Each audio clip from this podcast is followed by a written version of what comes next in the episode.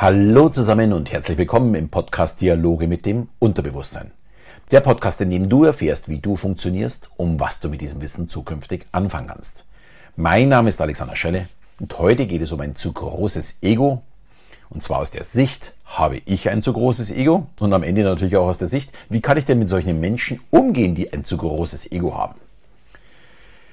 Das Ganze hat natürlich wieder mal einen Hintergrund und zwar einen ziemlich hm, ärgerlichen und amüsanten. Ich kann es gar nicht so richtig einteilen oder einschätzen.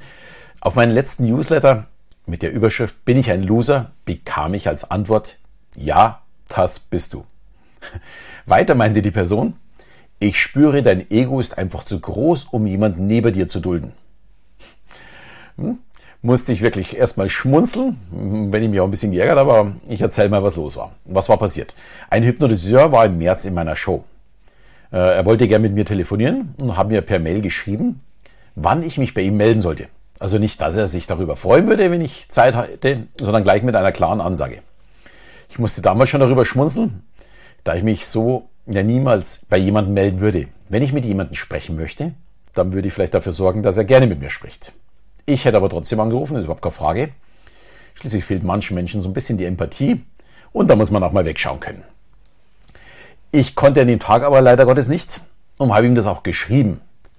Mein Fehler danach war, ich habe es aufgrund zu vieler anderer Aufgaben wirklich vergessen. Also ohne jegliche Absicht. Daraufhin meldete er sich letzte Woche mit, du wolltest mich mal anrufen. Wohlgemerkt ohne eine Ansprache, sondern nur mit diesem Vorwurf. Ich hatte trotzdem ein schlechtes Gewissen, da ich es nicht mag, wenn ich etwas vergesse. Ich konnte aber letzte Woche nicht, weil ich unterwegs war. Und am Montag habe ich mir dann gleich seine Nummer ins iPhone getippt, war allerdings noch irgendwie so halb acht in der Früh, da wollte ich noch nicht anrufen, um das endlich zu erledigen. Und dann kam am Abend der nette Vorwurf, ich wäre ein Loser und mein Ego wäre zu groß. Und das ist auch der Grund, warum ich mich mit diesem Thema mal beschäftigt habe und warum ich glaube, das wäre für dich, für jeden Hörer auch in einer gewissen Weise interessant, egal auf welcher Seite das man steht. Ja, bevor wir zum Ego kommen, vielleicht auch hm, gleich drei Learnings aus dieser Kommunikation mit ihm. Die ersten beiden für mich, dann vielleicht auch noch hm, eine Sicht aus, des, aus dessen, der eigentlich meinte, mich äh, unbedingt sprechen zu wollen. Also das Erste, wenn jemand meint, mich und meine Zeit in Anspruch zu nehmen, dann sage ich für mich, nur wenn er freundlich darum bittet und nicht meint, mich herumkommentieren zu müssen. Also mir jemanden gleich zu sagen, äh, wann ich ihn anzurufen habe, hm, das ist ein Anspruchsdenken. Sorry, das geht gar nicht. Man kann nicht andere Menschen dafür rumkommandieren, wann sie Zeit zu haben, äh, für einen haben. Für mich ist das auch ein bisschen ungewöhnlich. Bei mir melden sich nämlich sehr, sehr viele Menschen, telefonisch wie per Mail oder äh, auf Instagram, per PN, also ganz, ganz viele unterschiedliche Kanäle. Und die sind alle immer super, super nett. Also wirklich. Die bedanken sich, ähm, sie wundern sich, äh, dass ich dann selbst vielleicht ans Telefon gehe, äh, gehe, weil sie damit rechnen, dass vielleicht meine Frau dran ist oder jemand anders. Ähm, und ich helfe auch wirklich sehr, sehr gerne weiter, selbst wenn meine Zeit knapp ist. Aber mich in der Gegend rum zu kommandieren, hm, sorry, aus dem Alter bin ich raus, da habe ich wirklich keine Lust dazu. Das ist das erste Learning für mich. Äh, ich werde zukünftig auf sowas auch gar nicht mehr reagieren. Das zweite Learning, antworte auch, wenn jemand fordern ist. Äh, das Mail von letzter Woche hätte ich auch mit melde mich nächste Woche beantworten können für mich ist das eigentlich Standard. Und das habe ich sogar bei meiner Atlantiker-Überquerung im Januar gemacht. Da waren wir ja eine Woche lang über den Atlantik unterwegs. Und trotzdem habe ich mal kurz eine SMS oder eine WhatsApp geschrieben, dass ich mich melde. Aber irgendwie hat mein Bauchgefühl oder mein Ego es verhindert, bei dieser Person genauso freundlich und zuvorkommend zu agieren, wie ich es äh, im Normalfall machen würde. Aber das ist nicht richtig. Schließlich kann ich genauso falsch eingeschätzt haben, wie er letztendlich auch mich. Also hier ein bisschen vorsichtig zu agieren ist klar. Also das sind meine zwei Sachen, wo ich mir sage, hm, da muss ich an mir arbeiten. Da ist etwas, was ich immer und jedem empfehle. Nach Möglichkeit wirklich jeden Menschen ja gleich zu behandeln. Auch wenn man vielleicht ein ungutes Gefühl hat. In dem Fall hat mir mein Gefühl jetzt letztendlich auch recht gegeben, aber es ist trotzdem nicht richtig. Schließlich kann es ganz viele Gründe geben, wenn jemand direkt oder kurz angebunden ist. Und deswegen jemanden anders zu behandeln, ist mm, nicht richtig. Passiert aber auch mir, sieht man daran auch, äh, weil Kommunikation kann man nun mal nicht perfekt ausführen. Aber dann auch mal das Learning ja, aus Sicht der anderen äh, Seite, also für den anderen Part. wenn sich jemand nicht meldet, auf eine Mail, auf eine WhatsApp, auf einen Anruf, kann es ganz viele Gründe geben. Manchmal ist es einfach auch nur ein Vergessen. Es ist unschön, aber nicht unverzeihlich. Hier auch mal ein bisschen nachsichtiger sein und sich freundlich wieder in Erinnerung bringen und nicht mit einem Vorwurf. Weil wenn man geschrieben hat, ey, wir wollten noch mal telefonieren, hast du vielleicht mal kurz Zeit, dann hätte ich sofort reagiert, äh, weil, ja, weil es positiv gewesen wäre. Aber so habe ich halt dann das Problem, sage ich, nee, irgendwie habe ich da gar keine Lust dazu. Warum sollte ich, egal was er will oder was er machen möchte, hm, ich bin aus diesem Alter wirklich raus, dass man mich rumkommandiert. Da habe ich einfach wirklich keine Lust dazu. Aber jetzt zum Thema und dem Vorwurf des großen Egos. Ich bin ein sehr reflektierender Mensch und ich habe mich gefragt, was macht denn ein großes Ego aus und bin ich das? Und die Definition, habe ich festgestellt, ist gar nicht so einfach. Man könnte auch sagen, hm, sie ist sehr, sehr weich in den Übergängen. Zum einen ist ein großes Ego sehr von sich und von seinem eigenen Weltbild überzeugt. Und ja, da muss ich mal mich genau im Spiegel betrachten und sagen, den Schuh ziehe ich mir tatsächlich an.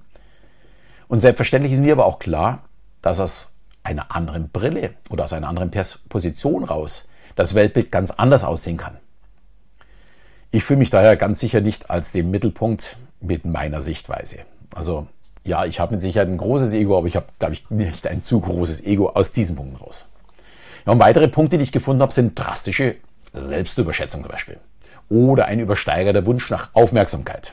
Ja, könnte durchaus auch passen. Genauso wie ständige Angeberei, gesteigertes Konkurrenzdenken oder eine verteidigende Einstellung und nur ganz kurzfristige Beziehungen. Gut, den letzten Punkt kann ich gleich mal streichen. Schließlich bin ich mit meiner Frau schon seit 1989 zusammen. Aber bei einigen anderen Punkten gibt es durchaus Anlass zur Sorge bei mir. Wobei ich da auch entspannt bin, da ich mich über die ja, Vertriebserfolgung in meiner Vergangenheit von meinen Kollegen auch immer mitfreuen konnte und da eher die Ausnahme war, ähm, was sicherlich auch daran liegt, dass im Vertrieb vermutlich ungewöhnlich viele große Egos arbeiten.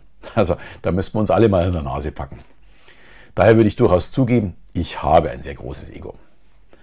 Allerdings ist es sehr wichtig dabei, die anderen nicht aus dem Blick zu verlieren und auch anderen Menschen den Mittelpunkt zu gönnen oder sie auch noch auf dem Weg zu unterstützen. Das ist nämlich das Ego oder positiv gesagt das große Selbstbewusstsein.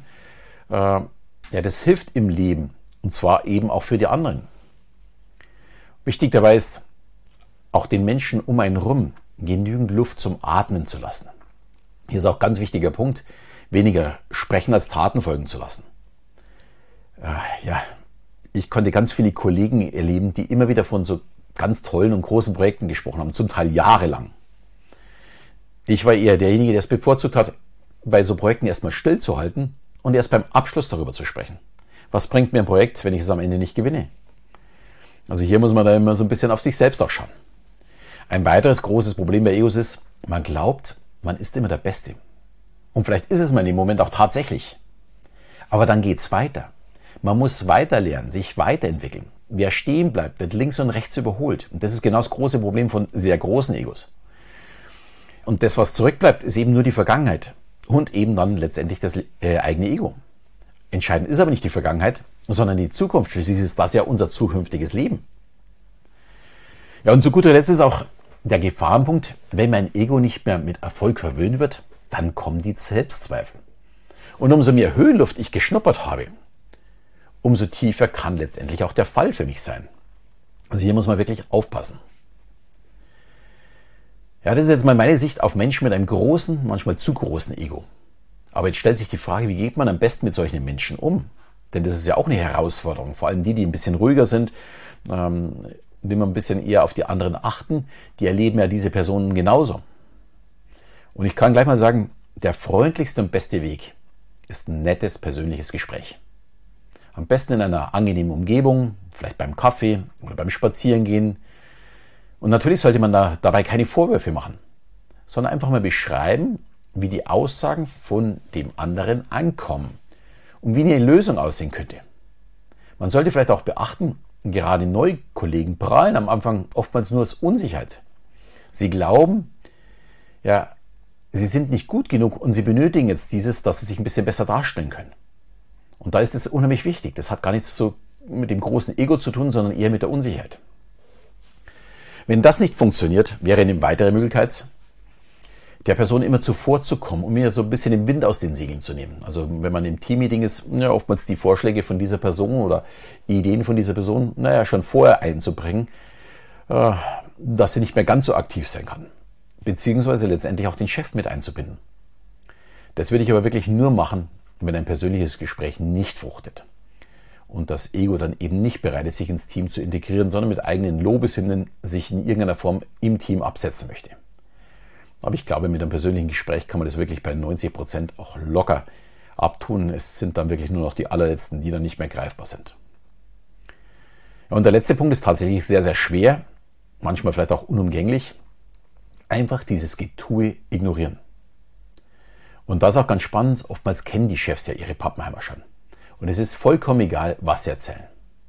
Und dann sollte es auch dir egal sein. Und du solltest es einfach nicht mehr beachten. Damit verlieren sie auch ein bisschen die Bühne und merken oftmals selbst, dass sie so nicht weiterkommen. Ich finde, dass es ein sehr, sehr guter Weg ist, weil ja, Selbsterkenntnis ist oftmals die beste. Die ist vielleicht noch sogar noch besser, als wenn es mir jemand anders sagt.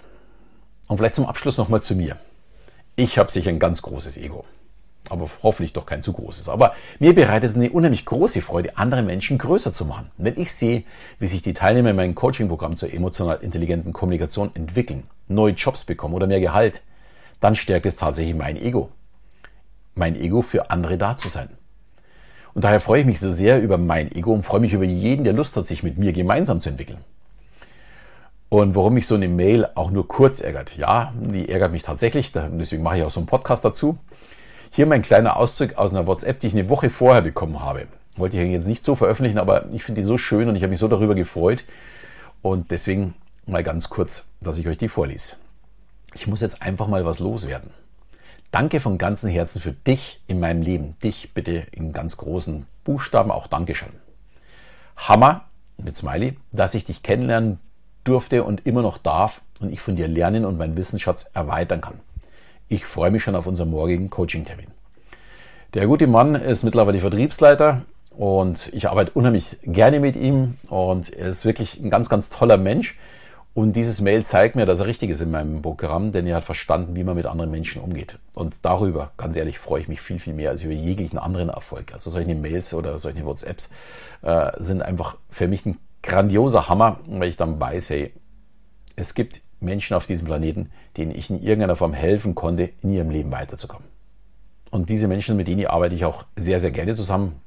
Es gibt halt dann auch Menschen, mit denen sollte es offensichtlich nicht, offensichtlich nicht so sein. Das hat der Mailschreiber äh, bewiesen. Und das ist auch wirklich überhaupt kein Problem. Schließlich habe ich gar nicht die Erwartung, dass mich jeder toll finden muss. Und daher nochmal eine Empfehlung auch an dich, so ein letztes Learning an diesem Tag. Gib dich einfach nur mit Personen ab, die für dich die gleiche Wertschätzung haben wie, für, wie du für sie. Wir passen nicht alle zusammen. Ich kann mich nicht mit acht Milliarden Menschen auf diesem Planeten verstehen. Das wird niemals funktionieren. Manche sagen, Mensch, ist das ein arroganter Arsch? Manche sagen, ich habe ein großes Ego. Manche sagen, ich bin Loser. Ist vollkommen egal. Die gibt es nun mal. Da muss man wirklich drüber stehen und sagen, hm, für ihn bin ich's, für andere bin ich es eben nicht. Und ich bin dann lieber für die anderen da. So, und mein Ego würde sich jetzt freuen, wenn du meinen Podcast auch mal mit deinen Freunden teilst oder mir eine 5-Sterne-Bewertung hinterlässt, auch gerne beides oder eine Rezension auch schreibst. Hey, ich freue mich riesig und mein Ego wird danach platzen. Nein, um Gottes Willen, ich freue mich einfach darüber. In diesem Sinne verabschieden wir wieder bis zum nächsten Mal, wenn es wieder heißt Dialoge mit dem Unterbewusstsein.